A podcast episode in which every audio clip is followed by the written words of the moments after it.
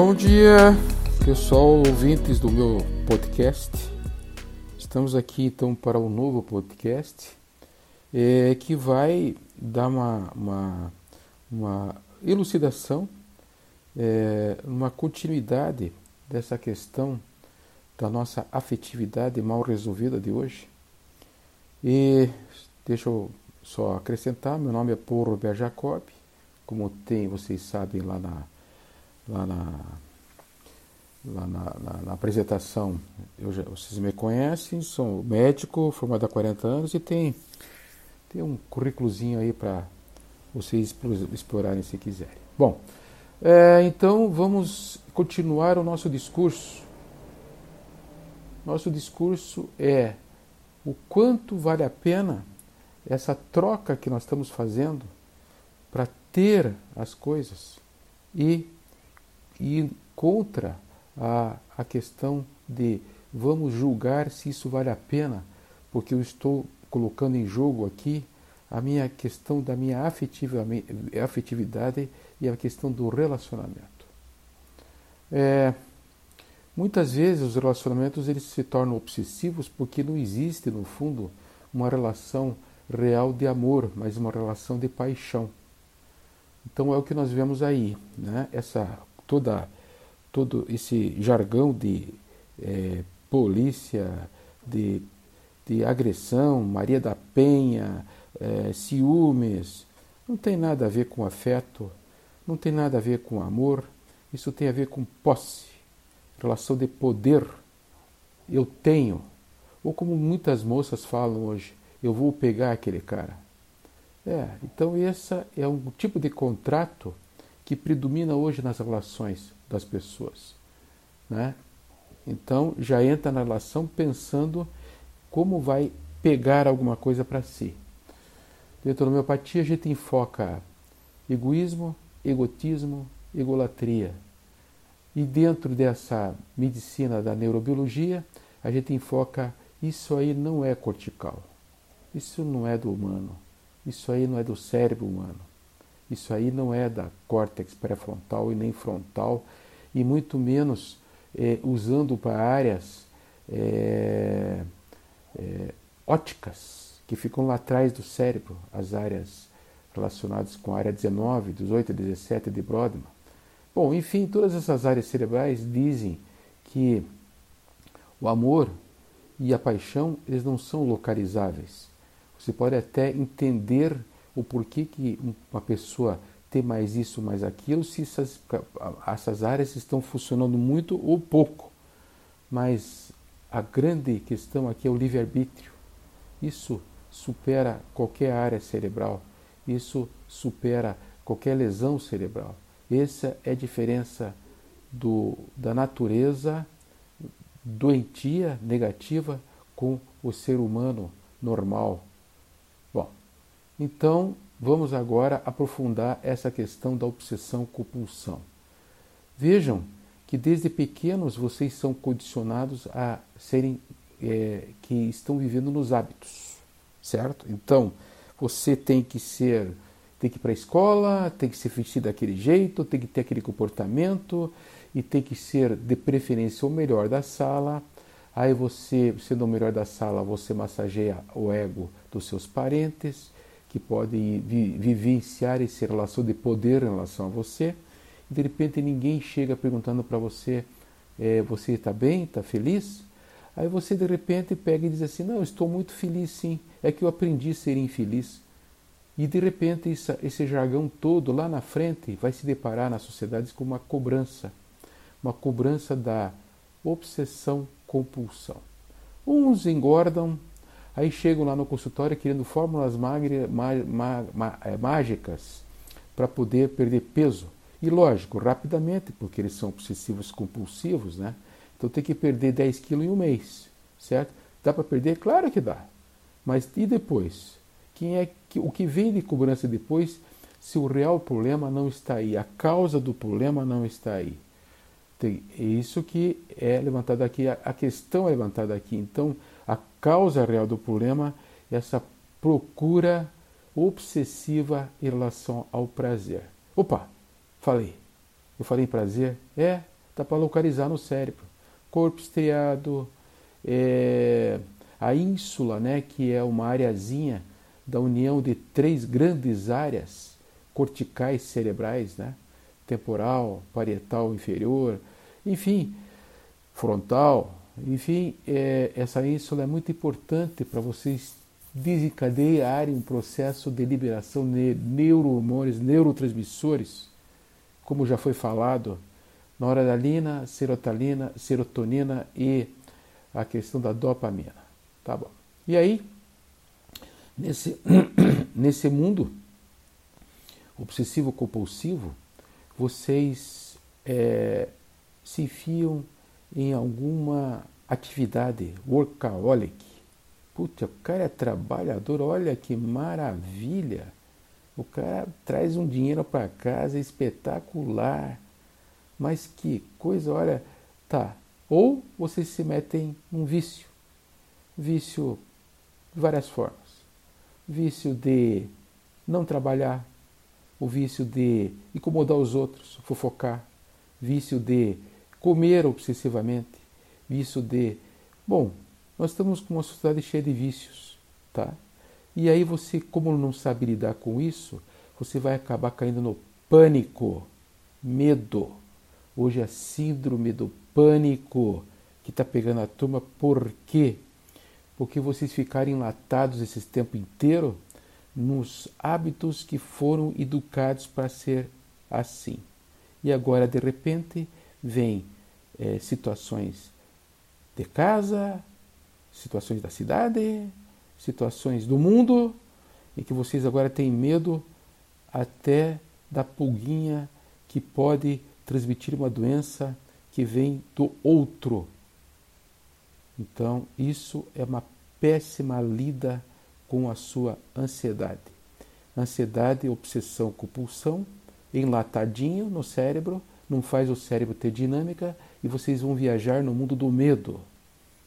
Medo de tudo, não só de pegar doença, a panvirose, o Covid, medo de tudo, porque vocês não têm consciência de quem são. Ah, fica falando essas teorias, é muito bonito. Tá bom, então vamos fazer o seguinte, vamos fazer a comparação. Eu, na minha infância, eu saía de bicicleta de manhã de casa, tá? Meu pai só me via de noite, meu pai, só de noite, tudo sujo, tá? Eu subia em árvore, eu caía, me arrebentava e não tinha lugar para me levar, entendeu? E ficava muitas vezes com a feridinha, lavava, tal, passava lá um óxido amarelo de mercúrio, acho que nem lembra dessa pomada, e tô aqui vivo, e os nossos filhos e os nossos é, os seus netos, seus filhos, os seus vizinhos, eles enlatam as crianças, colocam num quarto e eles ficam com o rosto enfiado num celular, produzindo o quê? Medo. Produzindo o quê? Falta de identidade consigo mesmo. Eles não sabem quem, nem quem eles são mais. Eles têm uma vida em que eles criaram uma realidade dentro deles que a gente chama isso de síndrome X. Não, eu sou X. X, Z. Tá? Então, é, é o final lá do. do, do, do, do XZ. Então, a síndrome da criança Z, qual que é? Essa criança, esse adolescente e esse adulto, ele já não tem mais o contato que a gente gostaria de ter com o mundo e com o meio ambiente. Eles são alienados. Eles são, eles criaram a própria realidade. Então o que acontece? Você chega para a menina e diz assim: "Minha amiga, você é minha filha, você passou no vestibular de medicina, você está ausente, você chega em casa, nem assiste televisão mais. O que está acontecendo? Não, pai, estou feliz, pode deixar comigo. É, só que fiquei sabendo que você vai ser jubilada porque você não tem ido para aula. É, mas agora, pai, pode ficar tranquilo. Eles não têm nem critério de brigar, de discutir. Tá? X, Y, Z. Eles são Y e Z. É, e daí o pai diz assim: então vou tirar tua mesada, tirar teu carro, tirar teu celular. Daqui esse celular, vou, agora você está tá retido. Ah, pai, tá bom. Então você tira meu celular, não tem problema nenhum. Ela vai no shops e chega e encontra um amigo igualzinho a ela. Ele vira e fala assim: Não, Anastácia, fique tranquila, eu tenho um celular desse igualzinho lá em casa, eu vou dar para você. Como ele vai dar para ela? É dele? Alguém comprou. Vocês entenderam? Então esses critérios, eles acabam vindo à tona já na adolescência. E ninguém dá bola para isso. É normal, esse um dia ele pega esse direito, ele cai na vida, tá não sei, não sei o quê. Porque a gente não tem mais tempo para afetividade. E afetividade, gente, tem lugar no cérebro. Afetividade tem casa no cérebro. E isso tem que ser exerci, exercido é, por vocês. É, então, o que acaba acontecendo? Esse, esse povo todo tá, acaba não tendo controle dos seus pensamentos. Eles não têm controle da sua negatividade. Tá? Então, a negatividade ela acaba é, vindo à tona como uma realidade positiva para eles. Tá? Aqui vocês podem viajar no mundo da respiração. Opa, lá vem ele agora. É, eu gosto dessa, dessa fase aí porque é a, é a quarta fase né, do meu discurso, em que eu acabei de falar da neuroteologia, depois eu venho falo da, dessa questão, dessa dinâmica mental das pessoas, depois eu falei é, é, dos tipos de abordagem de tratamento, que é uma coisa importante, né? Eu já falei no podcast passado, mas vamos repetir. Vamos procurar um homeopata que escute vocês e trabalhe essa negatividade por sensações de corpo. Vamos procurar uma pessoa que faça essa coisa da medicina integrativa aí e que faça um trabalho corporal com vocês.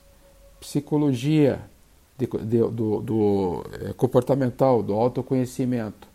É, o trabalho da nutrição celular, em que você for fazer uma reposição dos teus nutrientes e eu, como falei para vocês, numa próxima podcast eu vou falar quais são, quais são os importantes, inclusive por doenças. Não, quero, não gosto de chamar de doença, por síndromes que as pessoas têm, que levam a comportamentos doentios. E por fim, eu sempre dou uma fechada, que é o que eu vou fazer agora, com um tipo de exercício que é muito importante vocês entenderem que tudo isso vem de uma origem, mas acaba caindo é, numa, num, nos erros dietéticos, uns erros é, de postura de vida. Erro dietético aqui, nesse caso, eu enfocaria essa coisa muito hoje do açúcar, do doce, das massas, da obesidade, da gordura marrom, que eu já citei antes. É, e vou falar de novo, tá?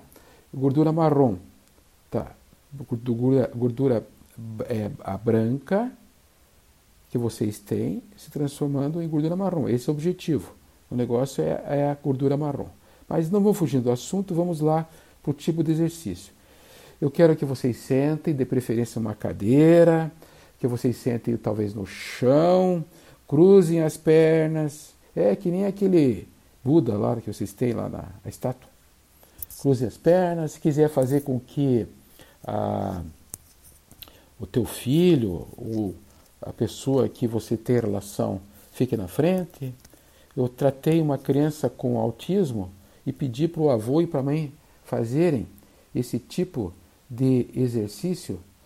E um dos fatores que essa criança veio melhorar muito, diz o, a, a, o pai, o, o avô, que faz papel de pai, foi esse. Ele levava essa criança lá no quintal, sentava e começava é, cuidando em ficar uma postura reta sempre, com a cabeça bem reta, tá? para fazer com que flua essa respiração de baixo para cima. Flu, tem que fluir, tem que entrar e sair. Então, é, pedia para o menino é, enrolar a língua, enrolar, enrolar a língua dentro da boca, tá? E começar a fazer uma respiração ruidosa, uma respiração ruidosa com uma frequência forte e profunda, com um pequeno detalhe, grandes efeitos. Os olhos olhando para a ponta do nariz, os olhos vesgos, viu? Olhando para a ponta do nariz. Então, com esse tipo de exercício, vocês vão conseguir controlar a obsessão, a tua negatividade, viu? Controlar os gânglios da base, controlar essa questão do toque. Então eu vou fazer um barulho aqui para vocês entenderem, para vocês entenderem que tem que ser ruidoso mesmo. Então vamos lá. Inspira uma vez, solta. Inspira uma vez, solta. Procura manter essas mãos nos joelhos. Inspira a terceira vez e vamos começar a respiração.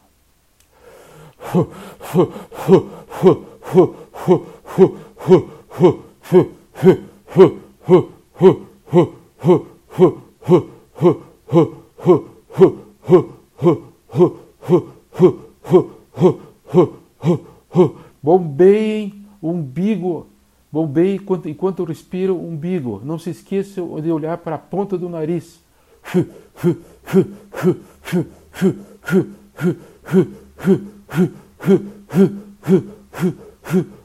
Inspira, segura, segura o ar o máximo que puder. E expulsa repetidamente esse ar. Agora inspira, retém e solta esse ar repetidamente. Inspira, segura, retém. Essa retenção, gente, pode chegar a 20 segundos em cada parte, viu? E quando expulsarem, expulsem todo o gás carbônico do pulmão, que é o que importa. Então, quero desejar um bom dia para vocês. Tomara que vocês consigam aplicar isso para os que estão ao seu lado, não precisa ser essas crianças, pode ser os adultos no trabalho, você pode se esconder no banheiro para fazer isso. E essa é a minha serva, a minha doação para esse mundo que me deu tanta alegria e me deu tanta oportunidade de entender essas coisas como experiência pessoal. Satana, bom dia.